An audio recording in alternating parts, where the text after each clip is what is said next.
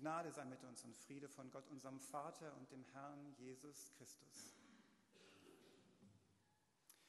Wofür brennt eigentlich Ihr Herz? Was begeistert Sie so, dass es Ihnen richtig warm wird im Herz, wenn Sie daran denken? Wofür finden Sie eigentlich fast immer noch Platz im Kalender? Keine rhetorische Frage. Überlegen Sie kurz und tauschen Sie sich kurz links und rechts aus. Wofür brennt mein Herz eigentlich? Keine theologisch richtigen Antworten sind gefordert. Bitte.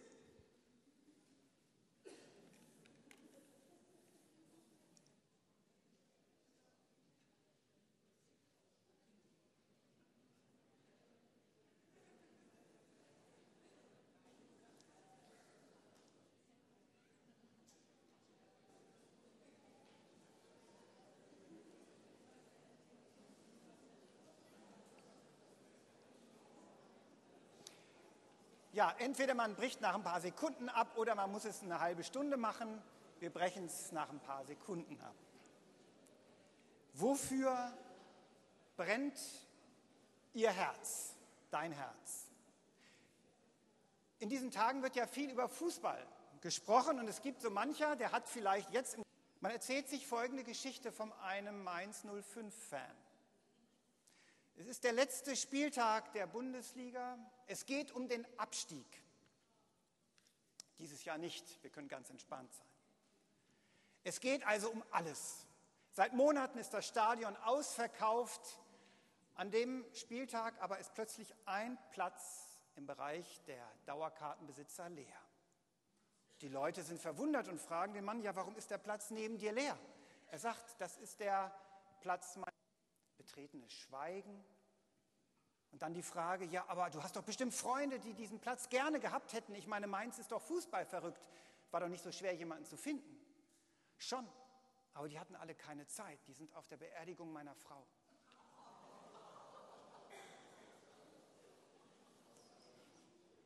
Wofür brennt Sie dürfen sich nachher beschweren. In meiner Familie war man sich uneins, ob ich das erzählen darf oder nicht. Aber meine Frau ist heute Morgen nicht da, deswegen konnte ich es wagen. Wofür brennt unser Herz? In diesen Tagen sind ganz viele Menschen bestimmte Parteien für bestimmte Überzeugungen und manche sind mit einem riesigen Idealismus unterwegs, den man schon bewundern kann, denn sie werben für Parteien, dessen Namen man noch nie gehört hat und deren Aussicht, überhaupt Wählerstimmen zu bekommen, ziemlich gering ist. Und dennoch stehen sie Stunde um Stunde im Regen und werben für das, was sie für eine gute Sache halten. Man kann über die ziemlich schlecht gemachten Werbespots herziehen, aber die Frage ist die, immerhin brennt da etwas. Wofür brennt unser Herz? Wie ist das, wenn wir uns verlieben? Ein blaues Gefühl im Magen, ein warmes Gefühl, ein Wohlsein und den Wunsch dieser Person, ganz nah zu sein. Liebe setzt uns innerlich in Brand und bewegt unsere Herzen. Aber es ist nicht nur die Liebe zum Partner, sondern auch die Liebe zu einem Kind. Das ist ein Feuer, das nicht so schnell ausgelöscht werden wissen sie gar nicht so richtig. Manchmal merken sie es auch. Aber dieses Feuer ist nicht so schnell auszulöschen. Auch wenn man durchnachte, durchwachte Nächte hat oder wenn in der Pubertät man das Gefühl hat, jedes Gespräch ist Konfliktgespräch, geht nur noch über Reibung. Dennoch, diese Liebe, sie brennt heute am Muttertag. Denken wir daran, was diese Liebe alles vermag wie weit sie durch dick und dünn geht und eigene Bedürfnisse hinten anstellt. Liebe. Aber auch der Glaube, der kann unsere Herzen so berühren, dass da etwas in uns brennt. Nicht so übertreiben. Ist ja ganz schön und gut, aber brennen sollte es nicht, womöglich nur ein bisschen glühen, wenn überhaupt.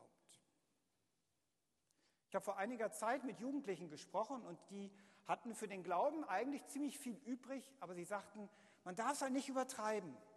Jesus war ja ziemlich radikal, also so extrem will ich auf keinen Fall werden. Aber die Jünger, und da geht es um den Glauben. Es geht um den Glauben daran, dass Jesus, dass Gott Jesus nicht im Tod gelassen hat. Dass Gott stärker ist als der Tod, dass er Jesus auferweckt hat und damit klar macht, das letzte Wort über jedem Leben, über dieser Welt habe ich. Und das ist ein gutes Wort. Hoffnung, wo alles eigentlich gestorben erscheint. Das ist die Botschaft, das ist der Glaube, den die Jünger mitnehmen und in sich spüren. So sehr, dass sie noch in der Nacht alles stehen und liegen lassen und nach Jerusalem zurücklaufen. Immerhin finsterste Nacht, es gab keine Straßenbeleuchtung. Sie laufen durch absolute Dunkelheit zurück, ein paar Stunden nach Jerusalem, um es Leuten zu erzählen. Welchen Weg nehme ich für den Glauben auf mich? Und dann, sie sind zu zweit unterwegs. Was machen wir eigentlich, wenn wir traurig sind, wie die beiden, wenn sich Hoffnungen verlaufen haben, wenn das, was eigentlich ganz sicher erschien, plötzlich zerstört ist, wenn wir am Boden sind? Die meisten Menschen ziehen sich zurück in eine Höhle, wollen das mit sich selbst ausmachen. Und wenn jemand das tut, ist die Wahrscheinlichkeit recht hoch, dass es ein Mann ist. Diese Strategie haben Männer perfektioniert. Sich zurückziehen in die eigene Höhle. Die beiden Jünger gehen aber zu zweit. Sie machen sich auf den Weg und reden über das, was sie traumatisiert hat. Und ich lese das auch als Aufforderung. Wenn ihr am Boden seid, dann zieht euch doch nicht zurück, dann verkriecht euch nicht in eine Höhle.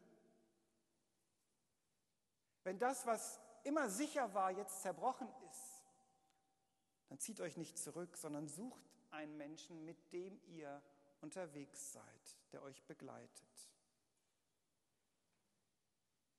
Und dann ist plötzlich ein Dritter dabei. Die beiden halten ihn für einen Fremden. Sie erkennen nicht, dass es Jesus ist.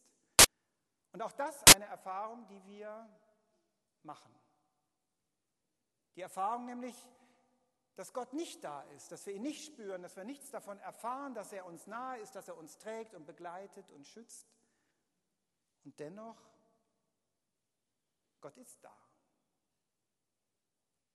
In Zeiten der Verwirrung genauso wie in Zeiten der Sicherheit, wenn ich mich ihm nahe fühle oder wenn ich gar nichts fühle. Wenn der Fremde zu ihnen spricht, da spüren sie dasselbe wie damals, als sie Jesus kennengelernt haben. Plötzlich macht alles Sinn, es passt wieder zusammen und als der Fremde sie verlassen will, sagen sie, bleibe doch bei uns. Es will Abend werden. Sie halten ihn fest, sie lassen ihn nicht gehen und er bleibt. Und ich denke mir, wie leicht wäre es doch gewesen, diese Gelegenheit nicht zu nutzen, vorbeigehen zu lassen, sich freundlich von diesem Fremden zu verabschieden und zu sagen, war ein interessantes Gespräch. Vielleicht sehen wir uns ja wieder. Aber dann hätten Sie das Wesentliche verpasst. Sie sagen, bleibe bei uns. Es gibt viele Menschen, die das Gefühl haben, Gott hätte sie links liegen lassen, hätte sie übersehen, würde sich nicht mit ihnen abgeben. Sie haben viele Gespräche über den Glauben geführt und denken, aber warum macht das nichts mit mir? Warum brennt es denn nicht? Warum geht es denn nicht los? Warum ist der Glaube immer so schwach? Vielleicht liegt es auch daran, dass ich diesen einen Satz noch nicht über die Lippen gebracht habe. Herr, bleibe bei uns. Es will Abend werden. Zum Schluss, wie kann man das Feuer behalten?